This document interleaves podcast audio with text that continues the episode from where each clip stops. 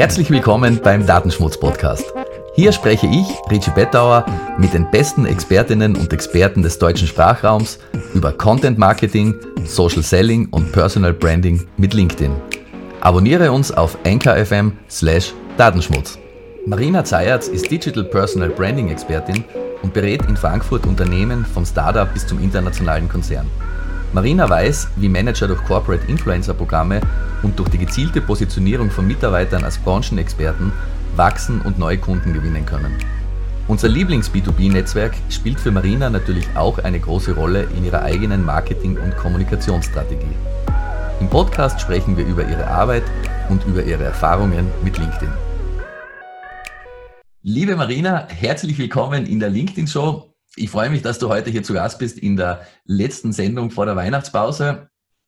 Du bist selbstständig, du wohnst und arbeitest in Frankfurt und du bist Expertin für Digital Personal Branding. Was ist Personal Branding? Vielen Dank, Richie. Ich freue mich sehr, hier zu sein. Und äh, was ist Digital Personal Branding? Im Endeffekt geht es da um zwei Aspekte. Nummer eins, und das ist die Basis für Digital Personal Branding, erstmal das Wissen, was ist eigentlich meine Positionierung? Also was sind die, ich nenne es Superkräfte, die ich mitbringe? Das sind sowohl Fachkenntnisse als auch deine Erfahrung. Das ist ähm, dein Netzwerk und viele andere Vorteile, Aspekte, die du als Person mitbringst. Ähm, es sind die Ziele, die du hast. Also Personal Branding bedeutet, du weißt auch, wo du hin willst und ähm, deine Zielgruppe. Und aus diesem Dreiklang, aus deine Superkräfte, deine Ziele und deine Zielgruppe in der Mitte, das ist dann deine Positionierung. Das heißt, ähm, als allererstes hat Personal Branding immer mit der Innensicht zu tun und mit Persönlichkeitsarbeit, mit äh, Reflexion und rausfinden, wer bin ich eigentlich als Person und wo möchte ich hin. Und der zweite Teil, wenn Positionierung geklärt ist, ist dann die Sichtbarkeit. Und da kommt das Digital von Digital Personal Branding mit ins Spiel, weil du natürlich heute über die sozialen Kanäle, wie zum Beispiel LinkedIn, eine ganz andere Möglichkeit hast, deine Sichtbarkeit aufzubauen, in die Welt zu tragen, mit Menschen in Kontakt zu treten, die von deiner Expertise, die von deiner Personal Brand profitieren können Live-Videos zu machen und, und einfach so, das zum, zum Beispiel, Beispiel, könnte, genau. könnte man machen. Ja, über LinkedIn kennengelernt. Genau, genau, ja. ja. Und ähm, wir werden uns demnächst im Februar auch, auch äh, analog und im richtigen Leben kennenlernen, aber dazu später mehr. Entschuldigung, oh ja, jetzt habe ich dich unterbrochen. Sehr drauf. ich auch. Genau, also das sind die zwei Bestandteile. Nummer eins Positionierung und Nummer zwei dann die Sichtbarkeit, um zu verstehen, welche Kanäle kann ich nutzen, um sichtbar zu sein, wo hält sich meine Zielgruppe auf? Und wie verpacke ich jetzt den Mehrwert, den ich als Person mitbringe, in bestimmte Content Pieces, in bestimmte Kanäle, um eben die Menschen zu erreichen, die ich erreichen möchte ich finde, du, du, du stellst das ganz fantastisch dar, weil das ist ja, oder ich habe zumindest den Eindruck, oft ist es so, dass die Leute beginnen mit der Überlegung, welche, welche Content Pieces, wie, was poste ich, ohne sozusagen diese Vorarbeit geleistet zu haben, über die eigene Positionierung und vor allem auch über die Zielgruppe. Das ist ja, ist ja die, die Grundlage. Und es gibt, es gibt noch was, was mich sehr beschäftigt bei dem Thema vom Wort her. Ähm, Brand heißt ja Marke eigentlich und unter Branding verstand man früher mal, sage ich, den Markenaufbau eigentlich. Und jetzt haben wir Personal Branding. Jetzt ist ja eine Person keine Marke und die ganzen Statistiken und Zahlen deuten darauf hin, dass das Vertrauen in Marken schwindet, dass Markenaufbau immer schwieriger wird, dass auf der einen Seite aber die äh, Positionierung über, über Personen erfolgt. Das heißt, das ist natürlich auch eine Situation, in der, in der Personal Branding immer wichtiger wird oder eine der, der wichtigsten Kommunikations- Taktiken oder Strategien überhaupt? Oder wie siehst du das? Absolut. Momentan sehen wir auch diesen Trend, der sich da Corporate Influencer nennt. Das heißt, Unternehmen merken natürlich, uff, okay, also irgendwie ist es immer schwieriger, gerade im Kanal Social Media durchzudringen mit äh, dem klassischen Marketing-Content. Äh, Und ähm, man sieht auch, dass eben potenzielle Bewerber, potenzielle Kunden eher ein Interesse an persönlicher Kommunikation haben. Sie haben ein Interesse daran zu verstehen, wer ist denn da ähm, der Mensch hinter der Marke? Wer kommuniziert denn da? Vertrauen entsteht vor allem zwischen Menschen. Und deswegen setzen Unternehmen immer verstärkter darauf, die eigenen Mitarbeiter zu befähigen, ähm, mit ihrer eigenen Marke und mit der Marke des Unternehmens zusammen quasi zu kommunizieren in Social Media, darüber Expertenthemen zu transportieren und so eben diesen Connect zu schaffen zu den potenziellen Zielgruppen, die man erreichen möchte. Und das funktioniert fantastisch. Also man denke da an Otto, die da ein riesiges Corporate Influencer Programm aufgebaut haben über die letzten Jahre und mittlerweile, glaube ich, über 200 Corporate Influencer trainiert haben, die da einen großen Mehrwert schaffen und es auch geschafft haben, sukzessive die Wahrnehmung von Otto, von diesem Unternehmen, was früher ja, ich sag, ein bisschen altbacken war und oh, immer noch Katalog, uff, die sterben irgendwann aus, zu drehen hin zu, okay, wow, das ist viel mehr als mittlerweile nur ein Kataloghersteller für. Die haben es echt geschafft, ähm, in der Wahrnehmung anders wahrgenommen zu werden und das sicherlich ähm, zum großen Teil wegen der Corporate Influencer. Was ich ja auch sehr interessant daran finde, da hängt ja noch viel mehr dran, da geht es ja jetzt bei so einem Corporate Influencer Programm, wenn man, ich behaupte jetzt mal, ähm, sein Unternehmen eher hierarchisch führt und ein bisschen äh, paranoide Tendenzen hat, dass die Mitarbeiter schnell abhauen könnten. Dann gibt es oft Bedenken. Ich sage, wenn ich meine Mitarbeiter jetzt zu Botschafter mache, äh, der wird Experte und dann wird in die Konkurrenz ab. Und ich finde spannend dran, weil letztendlich geht es ja um die Corporate Culture, darum, dass Mitarbeiter die wichtigste Ressource sind. Und wie auch oft im, im HR-Bereich mittlerweile, wie ich gelesen habe, ähm, man macht keine glücklichen Mitarbeiter dadurch, dass man einen Tischfußballtisch irgendwo aufstellt. Und auch sozusagen Gehalt ist ein Faktor, der muss passen, aber irgendwann die, die Zufriedenheit wird nicht und je jünger die Generation ist, desto weniger übers, übers äh, Gehalt oder die Gratifikation passiert nicht nur übers Gehalt. Das heißt, ähm, das ist eigentlich Personal Branding ist eigentlich ein Thema, das die gesamte Unternehmenskultur und, und äh, den gesamten HR-Bereich sehr stark umfasst. Absolut. Und ähm, man merkt es auch in jeder Studie zum Thema, was wollen Mitarbeiter. Also die muss man sich gar nicht mal mehr durchlesen. Es kommt immer das Gleiche raus. Die Menschen wollen einen Sinn in ihrer Arbeit sehen. Sie wollen sehen, dass sie da einen Impact schaffen, dass sie nicht nur ein kleines Rädchen irgendwo sind, ähm, sondern dass sie wirklich etwas beitragen. Ähm, und auf der anderen Seite wollen sie mit tollen Menschen zusammenarbeiten. Und äh, Gut, woran merkst du, ob du mit tollen Menschen zusammenarbeiten wirst, wenn du noch nie irgendwie einen Einblick in das Unternehmen hattest als Bewerber? Und Corporate Influencer, die wirklich einem einen Einblick hinter die Kulissen geben, das ist deswegen so wertvoll, gerade im Bereich Employer Branding, weil Menschen verstehen, okay, wie, wie tickt eigentlich das Unternehmen? Und ähm, das Thema, okay, die werden sichtbar und dann wandern sie ab, das ist tatsächlich eine Befürchtung, die viele, viele Unternehmen noch haben. Und ich sage immer, das ist eigentlich völlig unbegründet. Also natürlich werden sie sichtbarer, natürlich sind Recruiter auf LinkedIn und Xing unterwegs, keine Frage. Aber die Frage ist ja immer, warum wechseln Menschen das Unternehmen?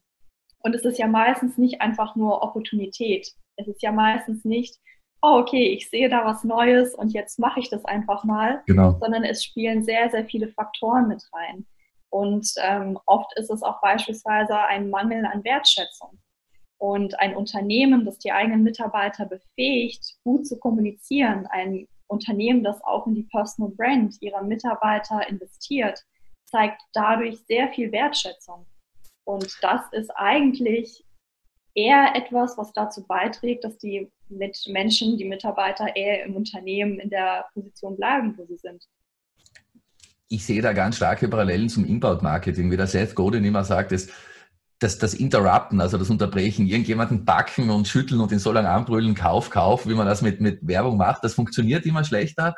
Ähm, ich muss mich attraktiv machen, so dass der im Idealfall selber zu mir kommt. Und bei, beim Image-Bereich ist es auch so. Man kann die Leute nicht anketten. Ich meine, wir haben die, die Lernzeiten haben wir zum Glück schon lange hinter uns. Man kann die nicht zwingen zu bleiben. Man mu muss eben mit positiver Motivation arbeiten. Und ich glaube, äh, im, im Großen und Ganzen, das ist eigentlich ein, ein sehr positiver Wandel in der Arbeitswelt.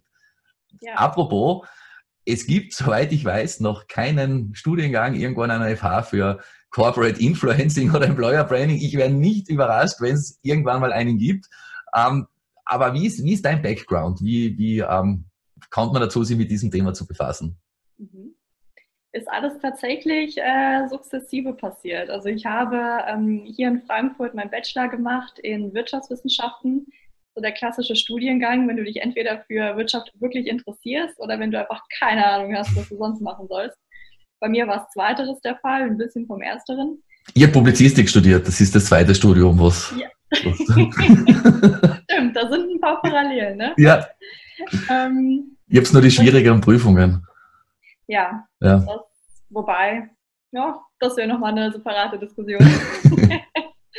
Und äh, naja, nach dem Studium, nach dem Bachelorstudium wusste ich noch nicht so richtig, was ich machen sollte. Also habe ich noch einen Master drangehängt.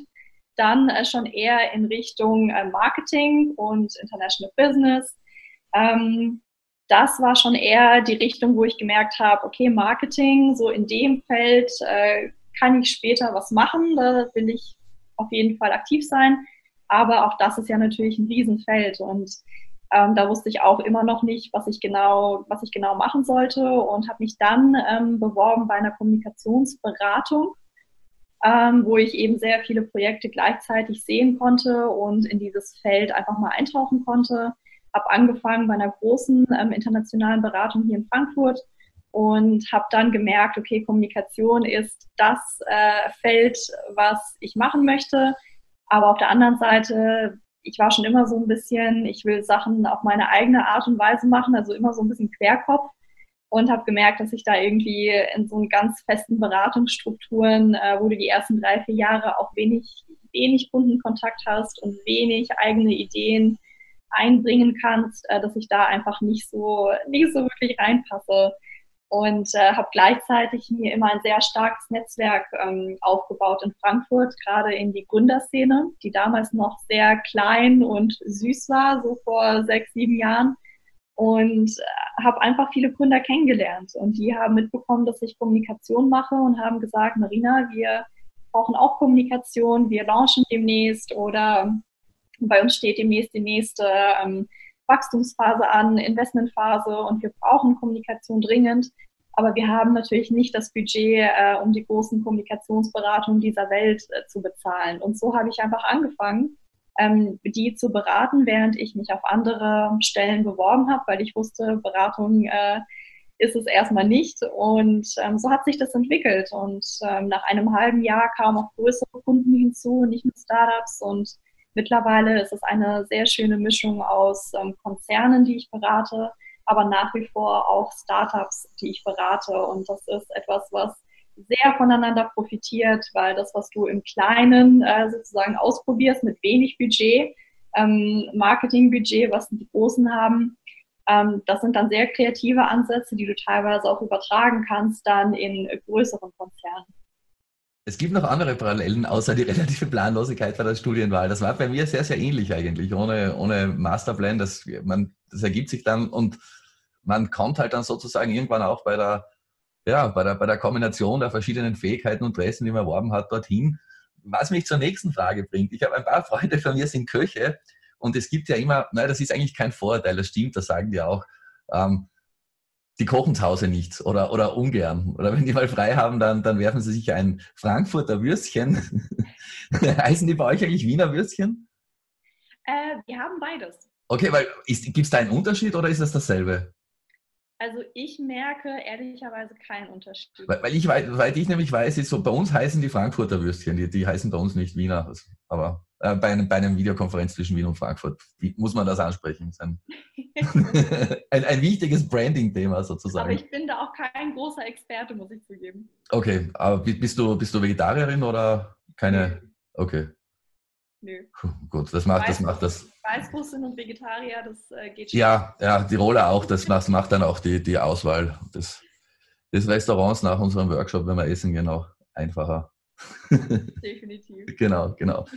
Ähm, aber warum, warum komme ich auf die Köche, die kochen zu Hause nicht gern? Das ist, sage ich mal, oder nehme ich mal an, bei einer Employer Branding Expertin natürlich anders. Das heißt, du verwendest der LinkedIn auch selber als Netzwerk für dich. Was, was bringt dir LinkedIn? Was, was gefällt dir dran? Also sowohl für deine Kunden, ja. aber eben auch für, für dich selbst. Das bringt super, super viel. Also ich bin seit, ähm, ich bin noch kein Urgestein, was LinkedIn angeht. Ich bin seit vier, fünf Jahren aktiv in LinkedIn. Das ist, das für den deutschsprachigen Raum ist das voll Urgestein. Das stimmt eigentlich, ja. ne? Ja, ja. also ich habe angefangen, ich bin jetzt seit viereinhalb Jahren selbstständig und also ziemlich seit dem Zeitpunkt habe ich auch angefangen, aktiver zu sein in LinkedIn. Und es ist sehr viel passiert. Also ich glaube, wenn ich das irgendwo in Zahlen hätte, so eine Art Bilanz, ähm, wäre das, also was ist bei mir passiert? Ich habe ähm, natürlich vor allem das für Netzwerken verwendet. Ich habe tolle Menschen kennengelernt, die ich so in der analogen Welt erstmal nicht kennengelernt hätte. Und sehr viele Kontakte, die ich digital geknüpft habe, habe ich dann auch ins Analoge übertragen können. Daraus sind sogar Freundschaften entstanden und ähm, Businessbeziehungen entstanden. Ähm, also einmal der Aspekt. Ich finde immer wieder ganz viel Inspiration. LinkedIn hat sich in letzter Zeit ja wirklich auch zu einer Content, zu einer Wissensplattform entwickelt. Das heißt, für mich ersetzt LinkedIn zu einem großen Teil mittlerweile sogar die Tageszeitung, weil mein Newsfeed so aufgebaut ist, dass Ganz ich genauso bei mir, ja. Informationen sofort sehe, wenn ich morgens zum Beispiel im Zug sitze und äh, meine LinkedIn-App aufmache. Und für meine eigene Personal Brand ist LinkedIn unerlässlich. Also während ich am Anfang meiner Selbstständigkeit äh, die meisten Aufträge bekommen habe von ähm, Empfehlungen von mhm. anderen Menschen, mit denen ich schon mal zusammengearbeitet habe oder die mich einfach kennen und wissen, dass ich gute Arbeit mache.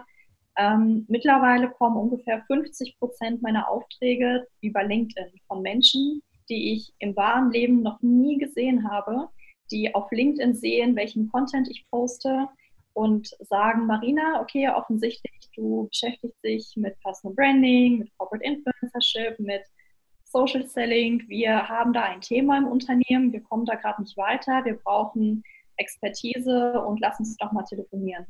Also für mich selber ist es ein sehr wichtiger Vertriebskanal geworden. Ist bei mir ganz genauso. Ich finde es auch interessant, dass du diese 50 Prozent ansprichst. Bei, bei, mir war das vorher, ich, ich bin zum Beispiel kein Verkäufer, ich bin selbstständig seit 17 Jahren jetzt mittlerweile und ich habe noch nie irgendwo angerufen und gesagt, ich hätte das und das. Ich betreibe schon einen Blog relativ lang, aber das ist auf LinkedIn einfach so stark geworden und das ist auch ein Tipp, das würde ich jedem Selbstständigen raten, wenn ihr Aufträge kriegt, ähm, findet raus, woher da braucht man kein, da braucht man kein 100.000 Euro Tracking-Tool oder irgendwas. Ah, das ja normalerweise überschaubare Kundenzahl. Ich frage da immer nach. Und da habe ich jetzt auch eben schon ein paar, Mal, weil es interessiert einen natürlich, hat mich da irgendwer empfohlen, das kommt vor, gibt es einen gemeinsamen Kontakt und es ist immer mehr, dass die wirklich sagen, ich schau mir das an, was du, was du dort machst. Das ist, ähm, ja, finde ich, finde ich spannend, dass du das ganz genauso wahrnimmst. Das heißt, wir können auch davon ausgehen, das habe ich Ingrid vorhin auch gefragt, dass du nicht unbedingt vorhast, deine LinkedIn-Aktivitäten 2020 einzuschränken. Nein, nein, nein, ganz im Gegenteil. Ich plane momentan sogar ähm, ja wirklich eine professionelle, sage ich mal, LinkedIn-Kampagne, weil im nächsten Jahr mein Buch erscheint zu, zu Digital Personal Branding.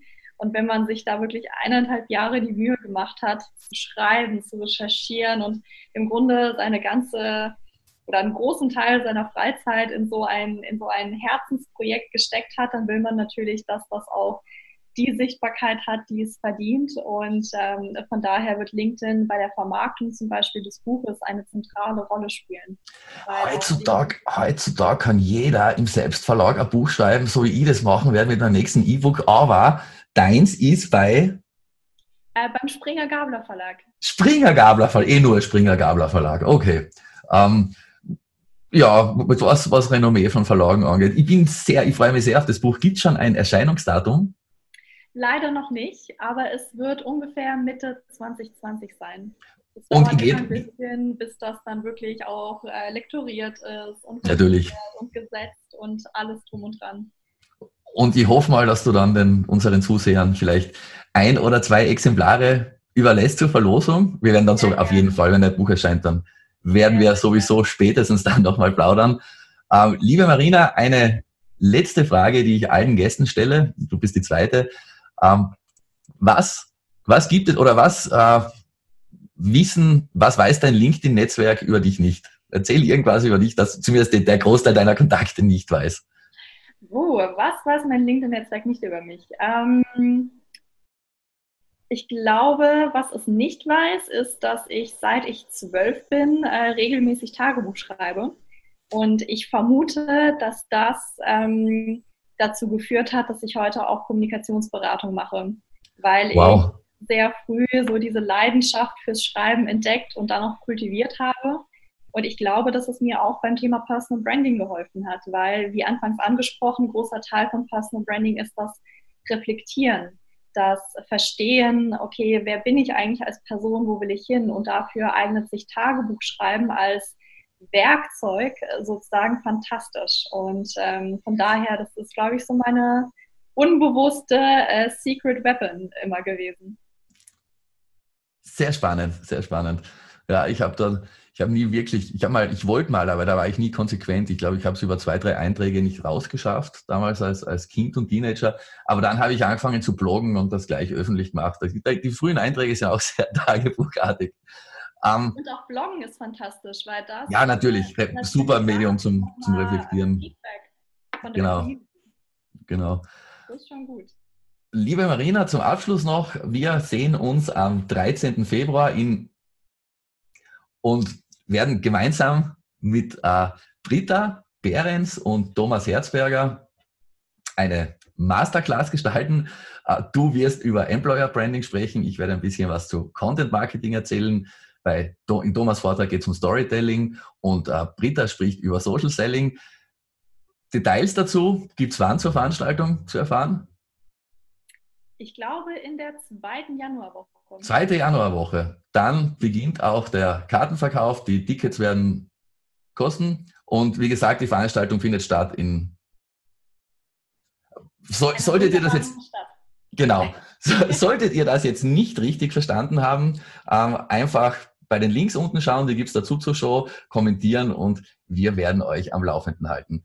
Liebe Marina, ich danke dir. Ich freue mich sehr. Du bist mein, mein letzter Gast in diesem Jahr, in dieser Season, wie das heutzutage heißt.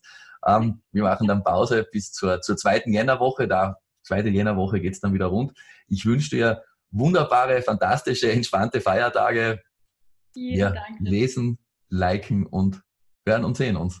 Das wünsche ich dir auch mit gutem Essen, gute Entspannung, vielleicht ein paar gute Bücher zwischen den Jahren. Und ähm, ja, ich freue mich dann auf äh, volle Kraft voraus. Das war der Datenschmutz-Podcast. Danke fürs Zuhören und dabei sein. Abonniere uns auf NKFM, Spotify oder iTunes. Weitere Infos und alle Folgen findest du unter datenschmutz.net slash podcast.